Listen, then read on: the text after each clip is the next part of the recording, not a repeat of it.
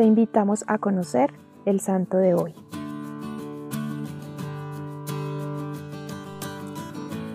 San Frumencio, el primer obispo misionero de Etiopía, era el discípulo de un anciano preceptor del emperador Constantino, quien había regresado a Tiro de un viaje a la India. Durante una escala en el puerto de Adulis, una banda de etíopes asaltó la embarcación y mató a todos los tripulantes, excepto a dos jóvenes al parecer hermanos, Edesio y Frumencio. Los dos jóvenes fueron entregados como esclavos a la corte de Axum, el rey los puso a su servicio, a Edesio como copero y a Frumencio como secretario. Muy pronto los jóvenes se ganaron el aprecio del rey, quien les entregó su total confianza y antes de morir les concedió la libertad. Mientras el heredero llegaba a la mayoría de edad, la reina ejerció el poder y les pidió a Edesio y a Frumencio que no la abandonaran. Los jóvenes se quedaron, Frumencio se encargó de la educación del joven príncipe y ayudado por Edesio y por su influencia extendió el cristianismo. Primero hablaron con los comerciantes grecorromanos, invitándolos a vivir su fe públicamente. Pidieron a la reina que les permitiera construir una iglesia y más adelante algunos nativos se convirtieron también al cristianismo. A la mayoría de edad del príncipe, Edesio y Frumencio obtuvieron el permiso para regresar a su patria. Edesio se fue a Tiro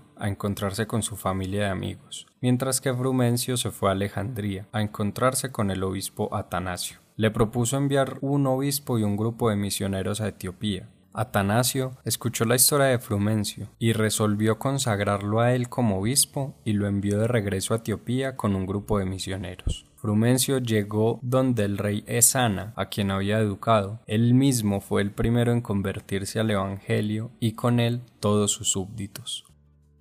Frumencio fue uno de los más grandes misioneros cristianos, uno de los más afortunados sembradores de la buena noticia. Octubre es el mes de las misiones. Seguramente muchos hemos tenido la fortuna de vivir unas misiones y saber lo que se siente llevar la buena nueva a los demás. Pero olvidamos que las misiones se viven diariamente. Hoy te invito a que hagas de tu día una misión en la que con tu ejemplo lleves la buena noticia a donde vayas.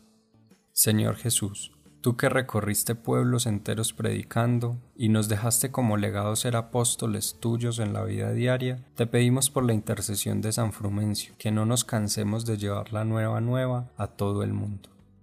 Cristo Rey nuestro, venga tu reino.